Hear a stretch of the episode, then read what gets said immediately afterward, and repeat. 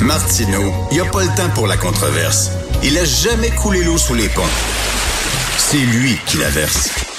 Vous écoutez Martineau. Cube, Radio. Alors, inflation, vaccination, obstination du gouvernement Legault qui ne veut pas reprendre les travaux parlementaires avant le 1er février. J'avais envie de discuter de tous ces sujets-là avec euh, Gabriel Nadeau-Dubois, qui est chef parlementaire de Québec solidaire. Bonjour, Monsieur Nadeau-Dubois. Bonjour, M. Martineau. Est-ce que vous connaissez beaucoup de gens autour de vous euh, qui, a, qui a attrapé la COVID? Hein? On en connaît tous maintenant. Là. Plus que jamais, j'en connais beaucoup. Euh, mon euh, un de mes meilleurs amis depuis plusieurs années l'a attrapé. Mon collègue Vincent Marissal euh, Ben a, oui. a testé euh, positif. Euh, mon collègue Sol Zanetti également. Plusieurs députés euh, de Québec solidaire. mon collègue Alexandre Leduc. Au moins trois donc dans notre caucus. Plusieurs amis autour de moi. Un de mes oncles. Euh, je suis comme bien des Québécois, bien des Québécoises. On se rend compte que le variant Omicron fait des ravages. Oui, tout à fait. Et là, justement, d'où l'importance euh, d'avoir une opposition qui pose des questions. Moi, je trouve que nos partis d'opposition au Québec posent d'excellentes questions. Et là, il y a Dominique Anglade qui veut, euh, parce que les travaux parlementaires devraient reprendre seulement que le 1er février. Madame Anglade dit la situation est tellement urgente que non, on devrait pouvoir euh, poser des questions au premier ministre. Je suis tout à fait d'accord. Euh, mais il y a une fin de non-recevoir, euh, semble-t-il, du gouvernement. Qu'est-ce que vous en pensez? Je pense que François Legault, euh, soit il a peur de rendre des comptes, soit il se pense au-dessus de la reddition de comptes. Il oppose la démocratie et la gestion efficace de la pandémie comme si c'était impossible de faire les deux. Comme si on ne pouvait pas travailler tout le monde ensemble pour euh, repousser ce virus-là, tout en euh, posant au gouvernement les questions que, que la population se pose. Puis la vérité, c'est que les gens s'en posent de plus en plus des questions. Euh, on l'a vu là depuis deux ans, quand le gouvernement gouverne seul, ben, le gouvernement fait des erreurs. Les partis d'opposition, Québec solidaire notamment, on a parlé de ventilation pendant des mois, on en parle depuis l'automne 2020 à Québec solidaire. Le gouvernement nous a pas écoutés, puis regardez, là, les écoles vont ouvrir lundi prochain dans une semaine, et euh, ce dossier-là sera toujours pas réglé. On n'aura toujours pas euh, de l'air de qualité euh, dans, dans plusieurs des écoles du Québec. Les N95, on en parle depuis l'été 2020 à Québec solidaire. Le gouvernement nous a pas écoutés et c'est un dossier qui est toujours pas réglé. Même chose pour les tests rapides. Euh, le Québec, c'est pas une business. François Legault, c'est pas un boss, c'est un élu. Puis un élu, ça doit rendre des comptes. Et là, on dirait qu'il gère par décret. C'est ce que Thomas Mulcair me disait tantôt. là. Il gère par décret. Et euh, je pense qu'au début de la pandémie, peut-être la première année, même les premiers 18 mois, on se sentait un devoir de solidarité avec le gouvernement pour passer à travers. Mais là, je pense que vraiment, là, euh, on est en droit de se poser des questions, des questions légitimes. Euh, Est-ce que ça vous inquiète? C'est comme, un- en fait, un déni de démocratie quasiment. là. On a un devoir de solidarité les uns envers les autres. On a un devoir de solidarité envers le personnel de la santé qui s'épuise. C'est un euphémisme là, au travail depuis presque deux ans maintenant.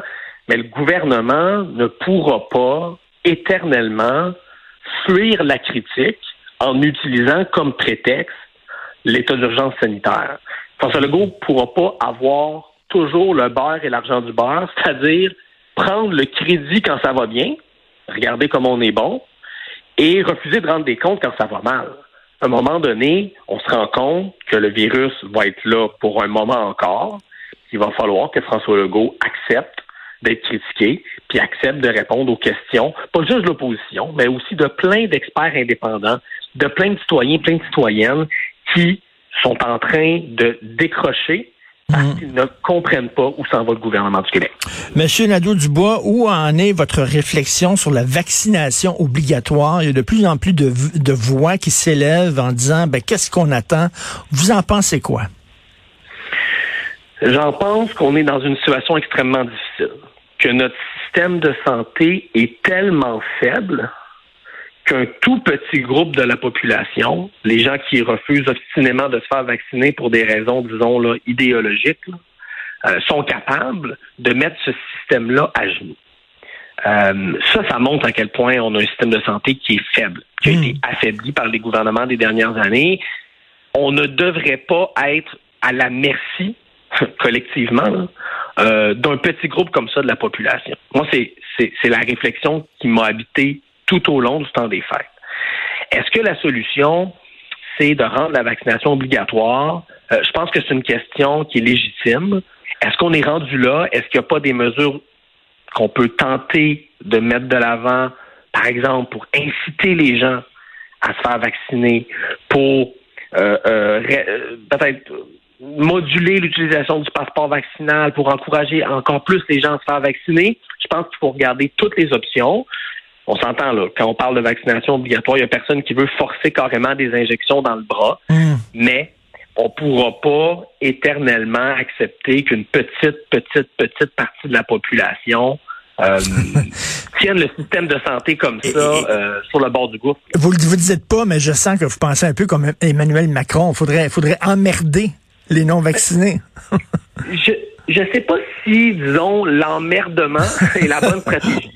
Je ne sais pas si le défoulement contre les non-vaccinés, c'est la bonne stratégie. Puis moi, je nous mettrais en garde collectivement de de penser tellement à ces gens-là qu'on oublie les gens qui nous dirigent. Parce que je veux dire, si on avait agi pour la ventilation dans les écoles, si on avait agi sur les N95, si on hmm. avait distribué les tests rapides, peut-être qu'on n'en serait pas là aujourd'hui. Donc moi, hmm.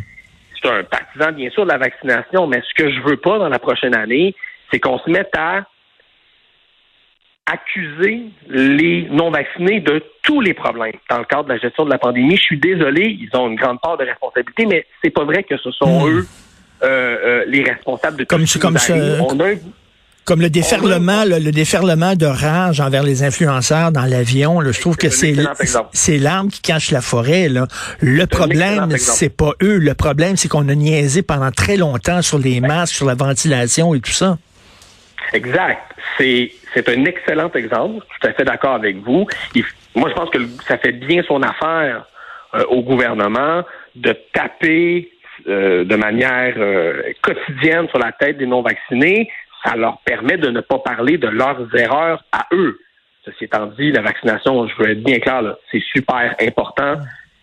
moi, je, continue d'avoir espoir que les gens qui n'ont pas encore eu leur première dose y aillent. On voyait des chiffres euh, rassurants à cet égard là, dans les derniers jours. Donc, moi, je perds pas espoir.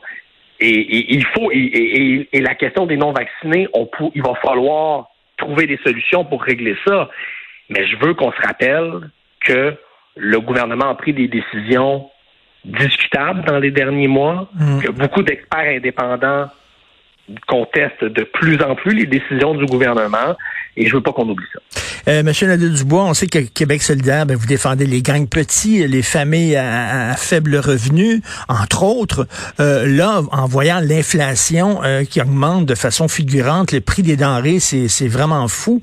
Euh, là, c'est même la classe moyenne qui a de la difficulté à arriver et les salaires n'augmentent pas. Les salaires sont gelés et ça, ça, ça fait que finalement, concrètement, c'est quoi? C'est une diminution de salaire, là. C'est ça, là, pour les gens, là. Moi, je, je, pense que la question du coût de la vie va être un des, une des préoccupations principales des Québécois en 2022. Je pense que ça doit être un des enjeux au cœur de la prochaine élection. Euh, en ce moment, ce à quoi on assiste, c'est à un effritement important du pouvoir d'achat des gens. Puis ça, ça touche qui? Ben, ça touche surtout les gens les plus précaires et, vous l'avez dit de plus en plus, la classe moyenne. Euh, c'est limité qu'un gouvernement peut faire pour lutter contre une tendance économique contre mmh. celle-là, mais il y a des choses qu'on peut faire. Bon, on ne nationalisera pas le steak haché. il y a des choses qui vont continuer à coûter cher. Mais c'est quoi la dépense principale de bien des familles au Québec? C'est le logement et l'hypothèque. Ça, le gouvernement a les moyens d'agir pour limiter l'augmentation des loyers, des hypothèques, ça veut dire contrôler les loyers, par exemple, comme c'est fait en Ontario. Ça peut vouloir dire agir contre la spéculation immobilière pour éviter que les gens se fassent avoir avec des endettements épouvantables. Euh, il y a les tarifs d'hydroélectricité que le gouvernement pourrait geler également. Bref, il y a des choses qu'on peut faire pour protéger hmm. les plus vulnérables puis la classe moyenne inférieure, disons, là, de cette augmentation-là du coût de la vie qui va nous faire mal en 2022. Et en, terminant, est-ce que M. Arruda, le docteur Arruda, a encore votre confiance? M. Nadeau-Dubois. Je pense que je pense que c'est une question légitime. Moi, j'entends de plus en plus d'experts indépendants critiquer les décisions de la santé publique québécoise. Je veux pas faire le procès d'un homme, par exemple, parce que je veux qu'on se rappelle que dans le dernier mandat libéral, il y a eu des coupures de 30% dans les départements de santé publique au Québec, dans la foulée de l'austérité de Philippe Couillard. Dominique Anglade était ministre à ce moment-là, je veux le rappeler. Et donc, on est entré dans cette pandémie-là avec une santé publique complètement appauvrie, complètement désorganisée, complètement affaiblie par l'austérité. Donc, moi, je suis pas dans la cellule de crise du gouvernement. Je ne sais pas c'est quoi les ressources dont dispose la santé publique au Québec pour faire son travail. Mais ce que je constate, puis je suis pas le premier ni le dernier à le dire, c'est qu'on a été en retard au Québec sur plusieurs enjeux, de la transmission par aérosol jusqu'au masque N95 en passant par les tests rapides. Et les Québécois, les Québécoises ont le droit de comprendre, de savoir pourquoi on a été aussi en retard que ça. Je suis hmm. pas certain que c'est seulement la faute du docteur Arruda. Je pense qu'il y a un problème plus large. Puis ça, ça va vouloir dire euh, se poser des questions sur qu'est-ce qu'on fait pour reconstruire notre appareil de santé publique, parce qu'en ce moment, il est dans un état lamentable. Tout à fait. Je vous souhaite une excellente année. J'espère que votre enfant qui naîtra au printemps va naître dans un dans un monde où la COVID tiens sera moins euh, moins présente. Merci beaucoup, M. Gabriel Nadeau-Dubois. Merci. Merci, merci, M. Martineau. Si vous saviez à quel point je partage ce souhait-là. oui, puis faites attention à votre conjointe, là. Hein? C'est, c'est dangereux lorsque pour les femmes enceintes, la COVID. Exact. Oui, on est allé chercher la troisième dose la semaine passée. Fait qu'on donne toutes les chances que ça aille bien, mais c'est sûr que ça, ça nous inquiète, puis je pense que ça inquiète beaucoup de gens au Québec. Ben, tout à fait. Merci beaucoup, M. Gabriel.